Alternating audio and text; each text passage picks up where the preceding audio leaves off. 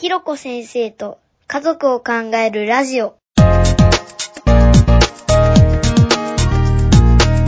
ろこ先生、こんにちは。こんにちは。今日もよろしくお願いします。はい、よろしくお願いします。はい、えっ、と、今日もですね、お便り会ということで、また新しく、ね嬉しいですお便りをいたね。だきましたので、はい。えっ、と、早速、えっ、と、ご質問がありましたので、早速こちらを読んでいきたいと思います。はい、お願いします。はい、お願いします。えっ、と、ラジオネームですね、MMM さん。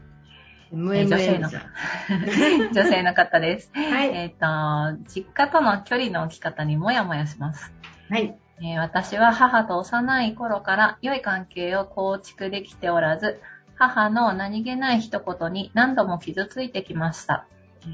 えー思ったことをすぐに口に出す母ですので、例えば私が学生の頃にいじめを受けていることを相談すると、あなたが悪いからよと言われたり、えー20代前半に大きな病気をした時も、あなたが暗い性格だから病気になるのよと言われて驚き、傷ついていました。32歳になった今、私は結婚せずパートナーがおりません。そうした状況に母から、あなたが悪いから結婚できない。離婚してもいいから一度結婚しなさい。と大声で怒鳴られ、感情をぶつけられます。えーもう母に対して理解してほしい。冷静に話し合い、話したいという願いは諦めました。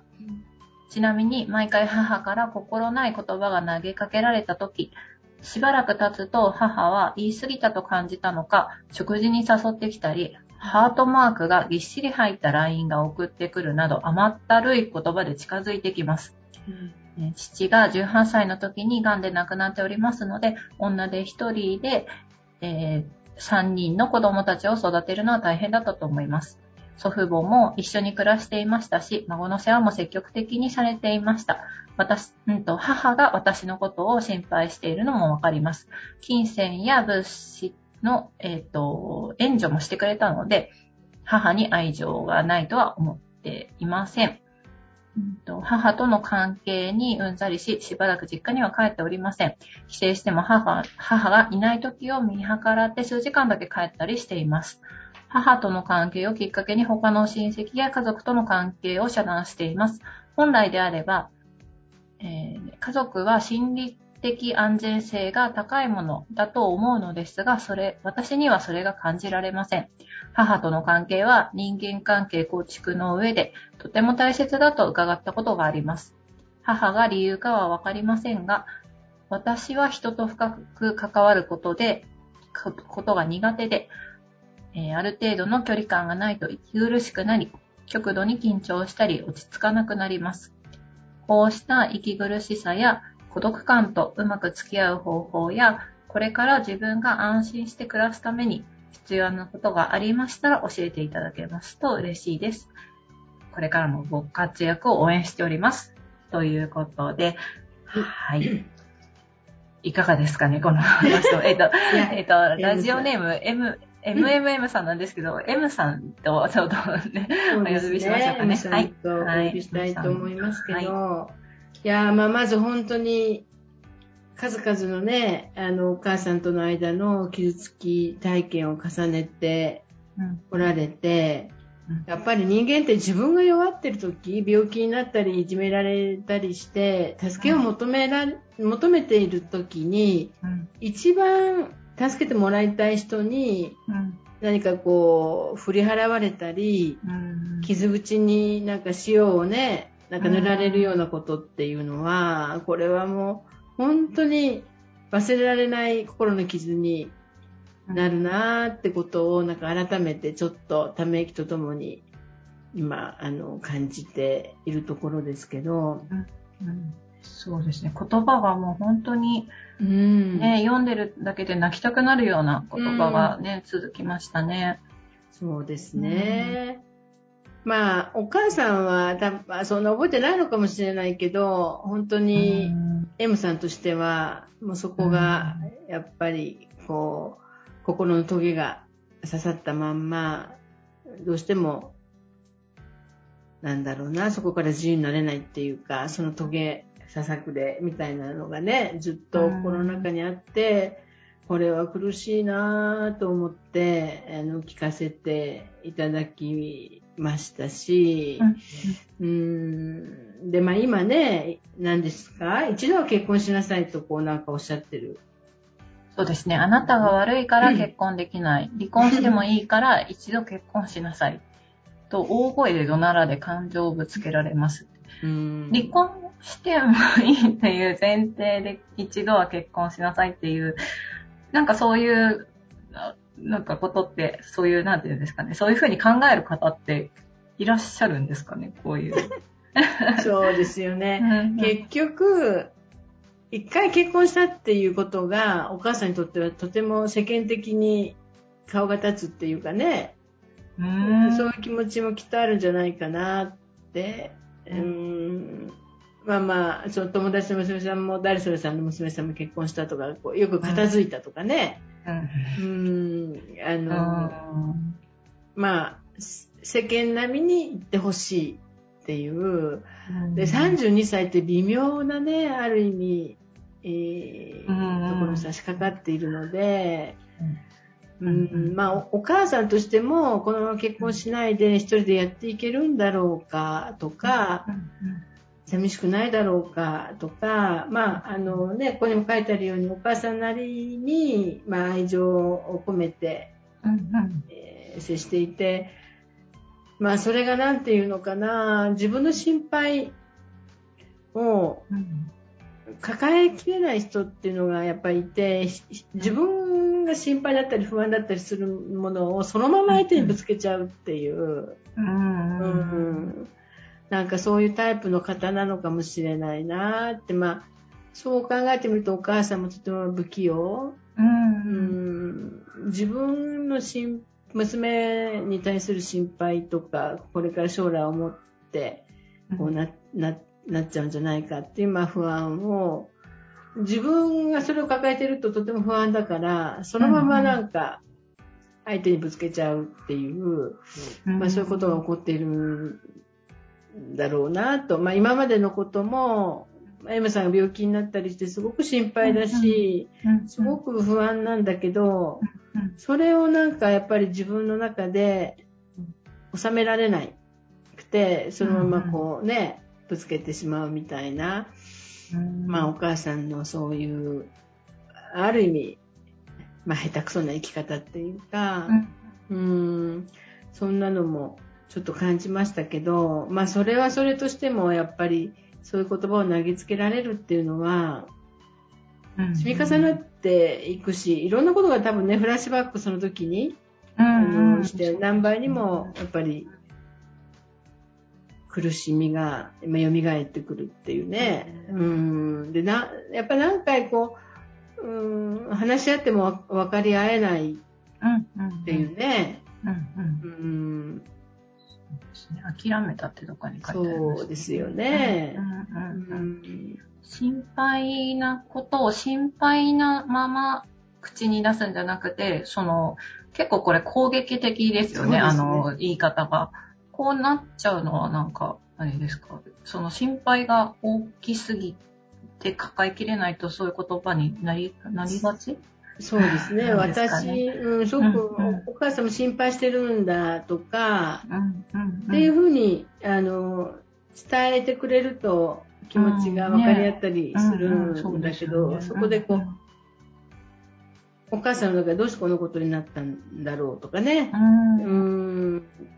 そういう、いや、私の育て方が悪かったとか、まあいろいろこう思う中で、ああ、はい、はい。うんまあちょっと自分が、一時的にも安定できるうん、場所が、それもあなたがそうなったからそうなのよ。みたいなことにすり替わっちゃう。あうーん。愛情がもちろんあないわけではないけど、うんそんな風な思考回路に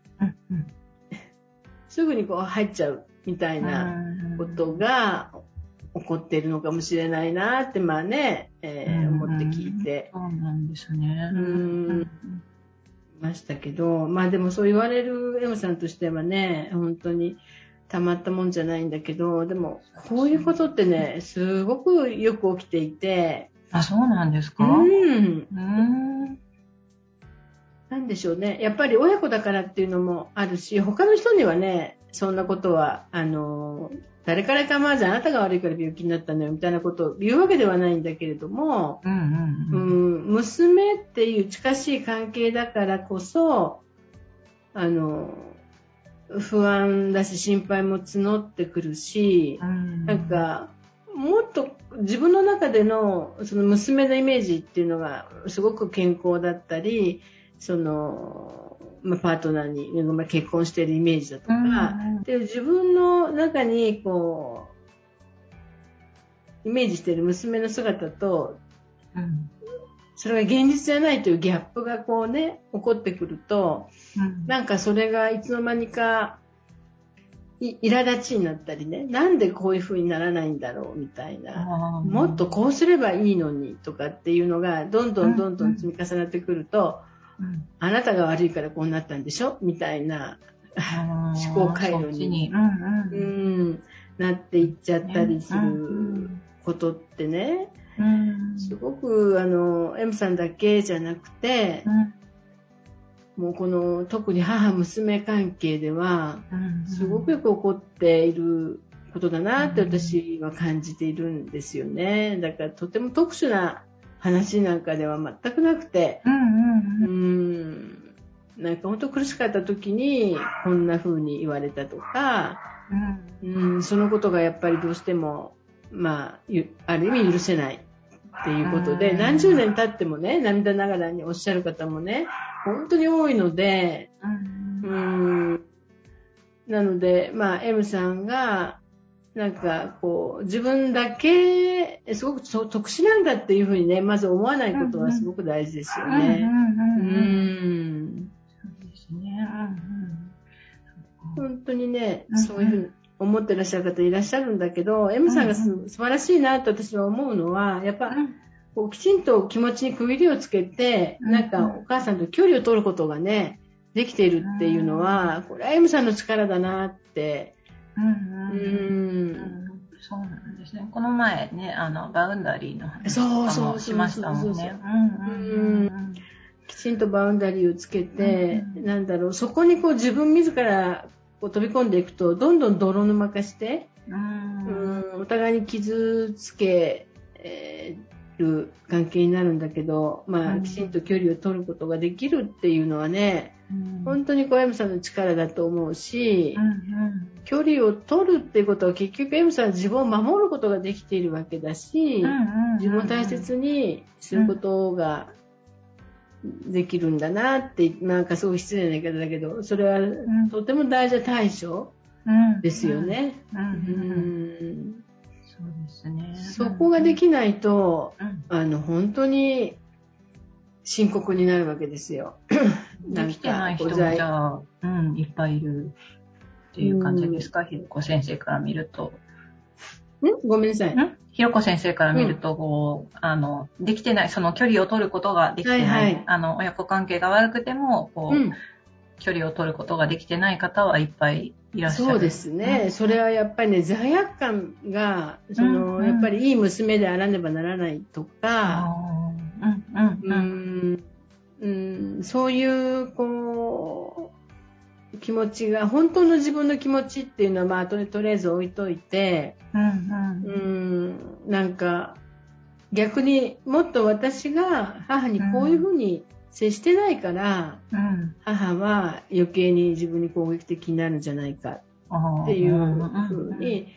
思ったり、あるいはそのうん言われても、もう気にしないことにするみたいな、うん、感情に蓋をする？もう感じないようにする。怖いですね。うん、うん、でそうするとやっぱり、どんどん本当に自分っていうものがどこにあるのか分かんなくなっちゃう。うん。でうんすごく不安定になる。で、うん自分にも自信がないし、うん、で要するにコントロールされるのがお母さんにうね。ん、うん。うん。そうですね。ねじゃあ M さんは一歩踏み出せてるんですね。そうですよ。うんうんだそれは本当に、あの、これでいいんだと私も思うし、うん応援したいなって。うん。うん。これでいいんだって、まあ、自分で自分に、私これでいい ってね、本当にこれでいいって、うん。その今やってることにぜひぜひ、うん。なんていうかな、自信を持っていただけるとうん。いい。うん。それは本当に M さんが自分の足で進み出しているサインでもあるので、うん、うんうん。そうなんですね。ですよね。うんうん本じゃあ、うんうん、ご質問もいただいていて、はい。えっ、と、母との関係は人間関係構築の上でとても大切だと伺ったことがあります。で、母が理由かはわかりませんが、私は人と深く関わることが苦手で、うん。えっ、と、ある程度の距離感がないと息苦しくなり、極度に緊張したり落ち着かなくなりますっていうことで、えっ、と、こうした息苦しさや孤独感とうまく付き合う方法、自分が安心して暮らすために必要なことがありました。ら教えていただきたいですっていうふうにお便り最後、はい、いただいてるんですけど、そうですはね。い。ね、今は一歩踏み出せてはいるけど、うん他の、あの、人間関係がうまく生きていないような、この息苦しさや孤独感を、とうまく付き合う方法、うん、を知りたいっていうことなそうですすんでけど。ね。うん。あの、M さんが、まあ、まずおっしゃってるように、まあ、本来であれば家族は心理的安全性が高いものだと思うけど、うん。自分はそう感じられないうん。中で、はい。なんとなく自分が大事なものを、こう、足らないようなね、うんう、ん、そんな気持ちにもしなってるのかもうんしれないけど、うん。いや、家族って、やっぱ家族の絆とか安らぎとかね、あの、うん。うんもちろんそういう面もあるけれども、うん関係が近しいがゆえに、まあ、最もあの危険な、うん。ある意味最も、まあ、病的な関係になりやすい場でもあるので、うんうん、なんか、まあ、ある種のこう家族神話っていうのかな、うんうんうんそういうものから M さん自身も、うん。ちょっとこう自由にななるうんっていうことは、あの、役に立つかもしれないかなと思うし、うん、ある程度のね、人との、その、関係の距離がないと息苦しくなるっていうこうんうんとも、うん。特に、まあ、親との関係で、いろいろ、まあ、傷を抱えるというのかな、うんうん。そういう方って、やっぱり、親密に近寄ってこられると、うん。その人がいつしか、こう、うん。親に見えてくるみたいなところがあって、うん、すり替わっちゃう頭の中で？そうですね、投影されて、うん、あ、投影。うんう。うん。ん、うん。なので、あの、距離を保ちたいっていう方もね、すごくたくさんいらっしゃいますよ。うん。誰みんなが親密になりたいわけではなくて、うん。むしろこう人と親密になることがすごく苦手っていうね。うんでもそれは、だからといってそれがその幸せじゃないっていうわけでもないし、うん。まあこれご縁の問題、相性の問題だかうんら、お互いにそういう距離感を保つ人と多分 M さんもおこれから出会っていかれるんじゃないかなって、うんううんん、思うので、うんなんかこうそういう自分の特性っていうのが、うんうん、なんか自分は足らないものがあるっていうふうに考えないえーことはすごく大事じゃないかなって、まずね。そっか、足らないものがあるわけじゃなくて、そういう付き合い方がお互いにできる人に出会える。そうそうう、んそうです。うん。そうですね。そしたら、お互いに、その、居心地のいい関係性が、うんうん、生まれるっていうことですよね。そうですうんね。やっぱり相性ってすごくあるので、うん。うん、とっても親密な関係を望む人と、ちょっと距離を置きたい人だと、うんでも、あの、お互いにアンハッピうん、そうですね。お互いの距離感が一致する人っていうことですよね。うん。なので、うん。あの、まあ、決してただ、そういう自分は、なんかな、特徴というか個性というか、そういう持ち味があるんだっていうことを、うん、まあ、ご自分でもよく分かっていらっしゃるので、むしろそれを、あの、一つのセンサーにして、自分と相性のいい方を、うんうん、まあ、探すっていうことが大事で、でも自分のその特性が分からないと本当に、うんうん、あの、ひたすら失敗を繰り返すっていうことになるので、うん、無理して人と付き合ってしまったりとか。そうですね。ね。うんうん、なんか、親密になることがいいことみたいなね、風潮もあるから、でもそこを M さんは分かっていらっしゃって、自分が、あの、距離感が近くなると苦しくなる、緊張するっていうことが分かってるから、そこを、もうそれでいいというふうに。そうですよ。うん。だんだん、あの、うん、本当に、そういうことを分かち合える人と出会えた時に、うん、だんだんとそのその人との距離感をお互いに縮めていくっていう長い人生の中で。で、あの、人との距離の取り方がまた違ってくるっていうことはね、すごく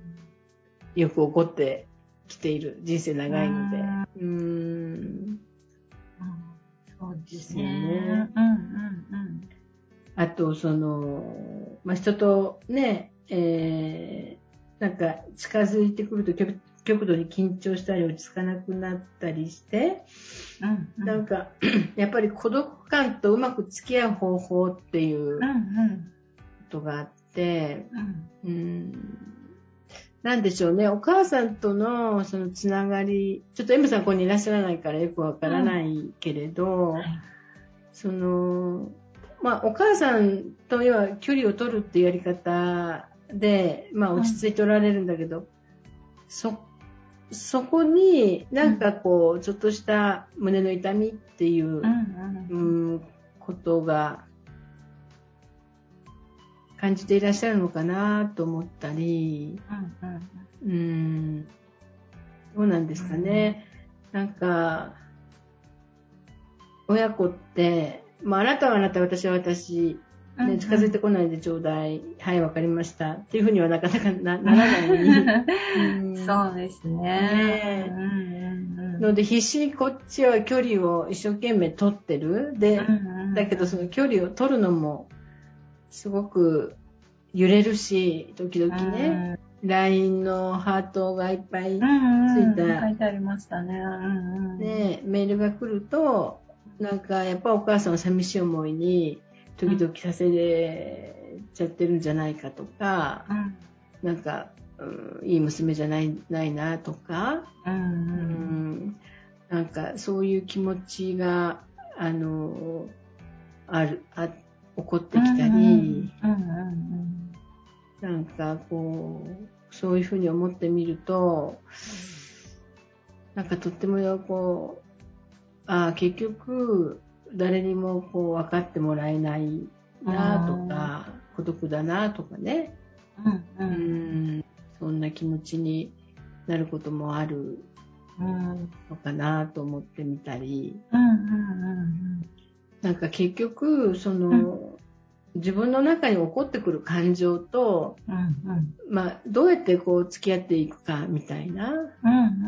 うんそんなことに困っていらっしゃって、自分が安心して暮らすために必要なことっていうのは、結局、まあそういう自分の、まあ、痛み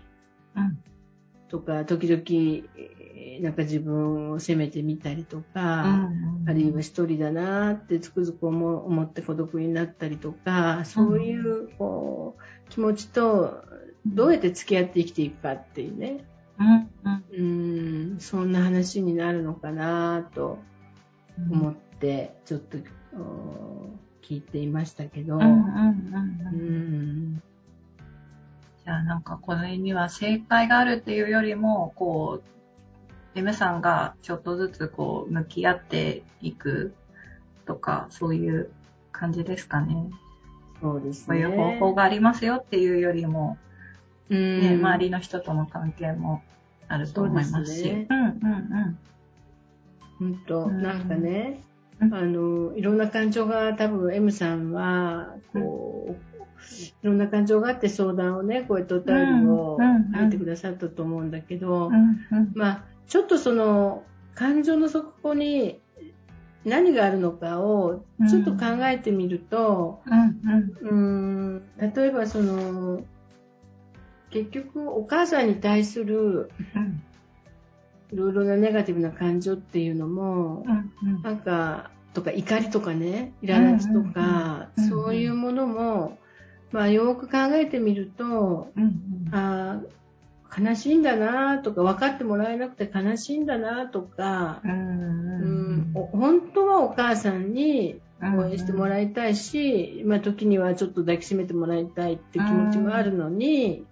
それをしてもらえなくて、私はすごく寂しいんだなっていうふうに、うん。あの、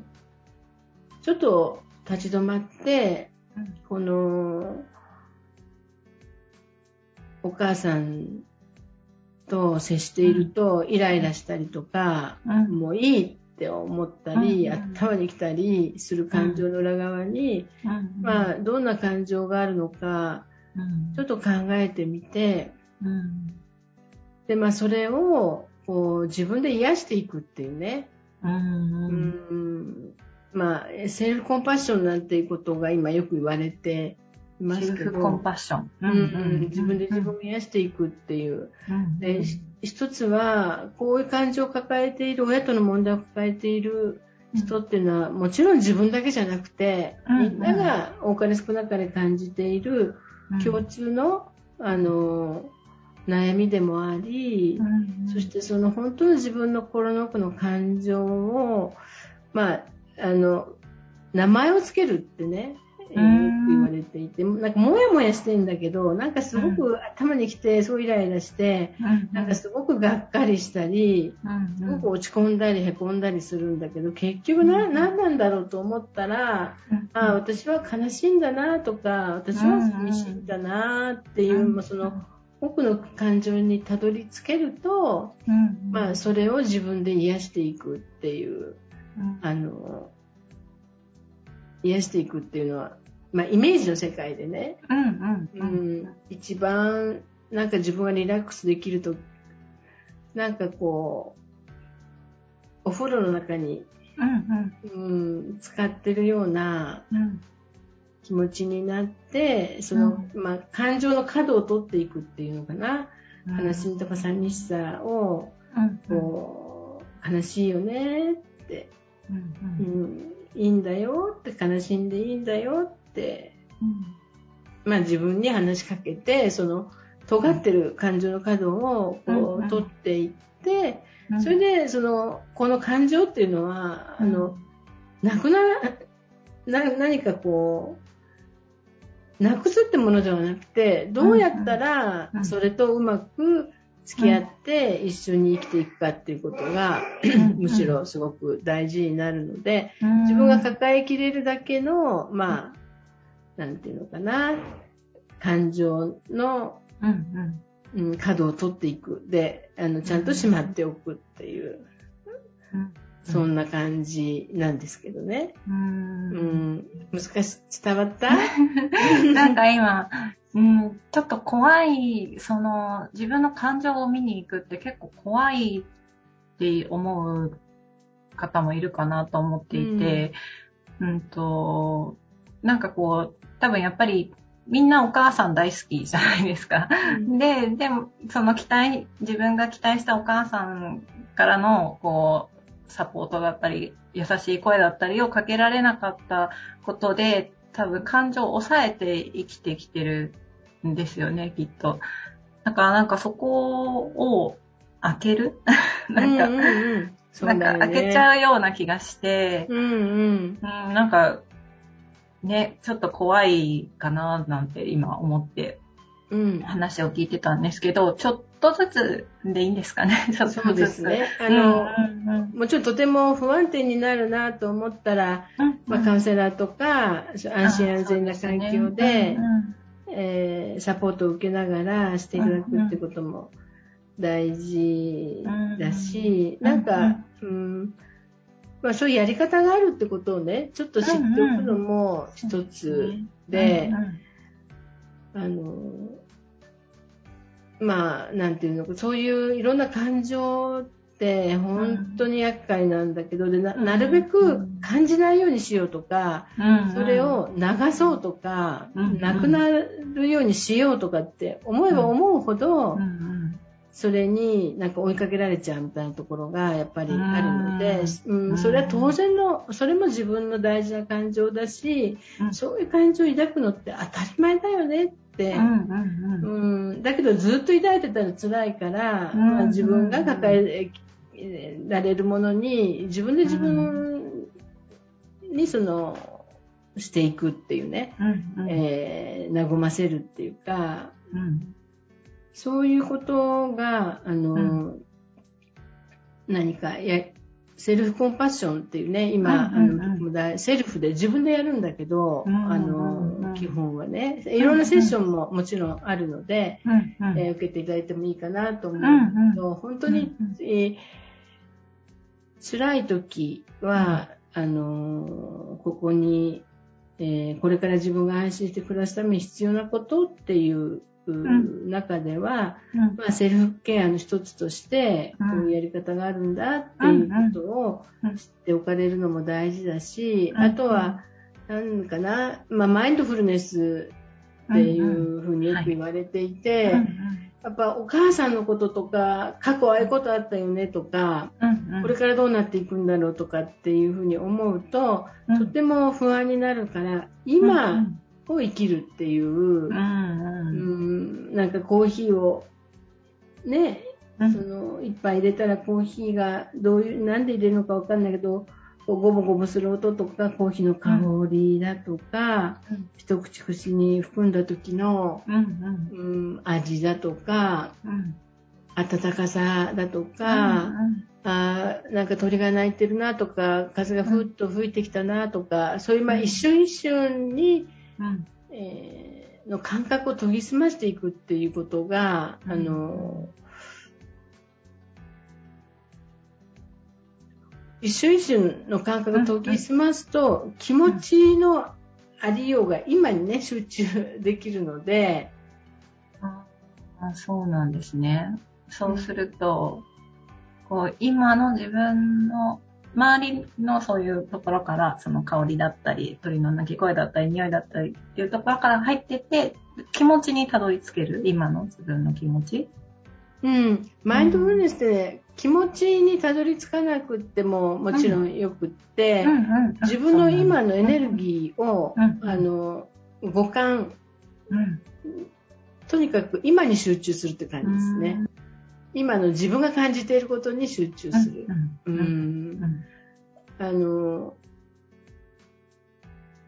こういういろんな悩みを抱えている時って、心が迷子になって、勝手に動き出す頭が、どんどんどんどん、うん、あの時お母さんああいうこと言ったよねとか、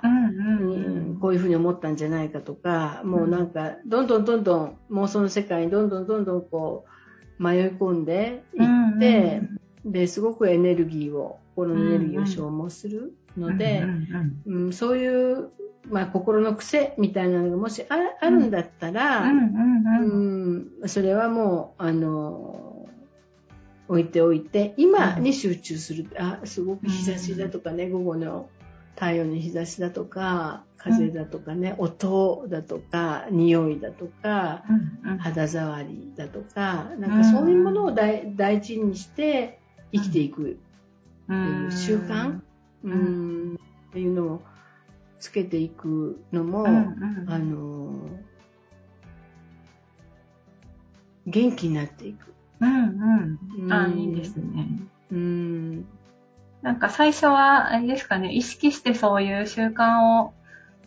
つける。例えば、なんか仕事から帰ってきた時とか、朝起きた時とか、そうです。なんか意識をなんか自分で決めて、そういう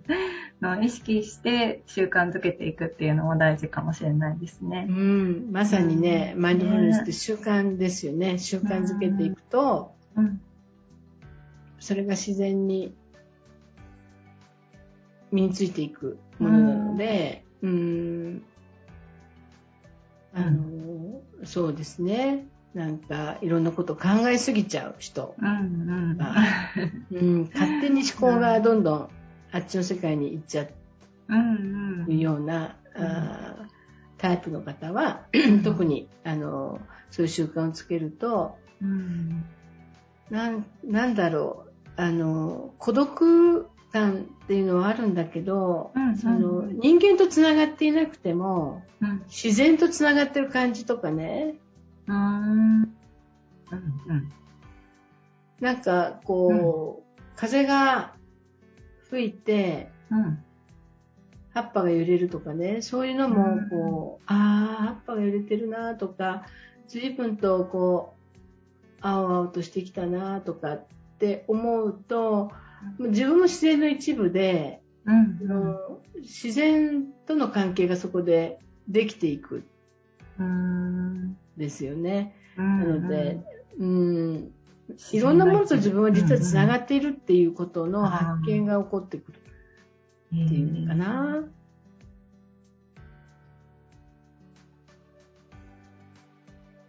なんか今急に思い出したんですけど、ねあの、私なんか昔本で、孤独と不安の、岐阜だったかな不安と孤独なんかのレッスンっていう、孤独と不安のレッスンっていう本を読んだのを今思い出しました。うんなんか、うん、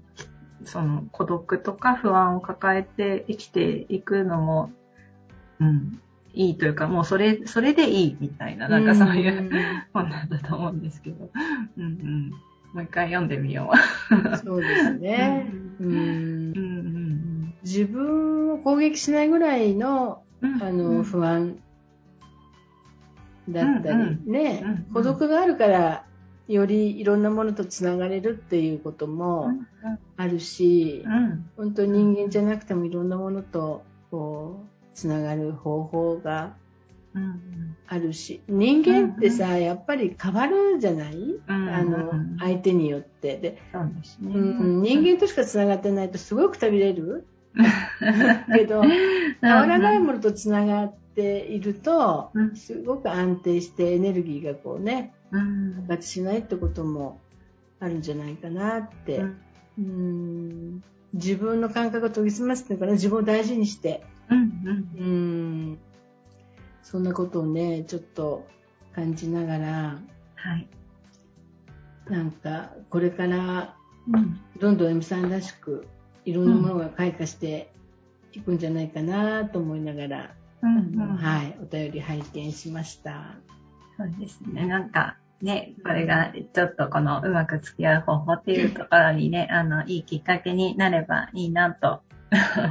思いますねううんん、人と深く関わることが苦手って悪いことではなくて、うんうん。ねそうです決してね。、うん深く関わる、関わるばかりがいいわけでもないし。そうですね。ねうんうんうん。本当に。うん。うん息苦しいって感じるのは、やっぱりうん。自分にきちんとやっぱサインを発していらっしゃるから、自分が心地いうんうん。いつながりをどんどんこれから開拓をしていっていただけたらいいんじゃないかなと、うん。うん。そんな風にちょっと思いました。はい。うんありがとうございました。ねえぜひぜひお元気で。ねはいで もし、ね、よかったら M さんまたね、あの、ご感想とかいただけたら嬉しはいい、です。ぜひぜひ、なんかね、うまくお話ができたか、あれですけど、うんうんあの、本当に何かお力になれたらね、ね嬉しいなと思っています。はい。はいじ。ゃあ、今日はこの辺にしましょうかね。はい。はいありがとうございました。はい、ありがとうございました。はい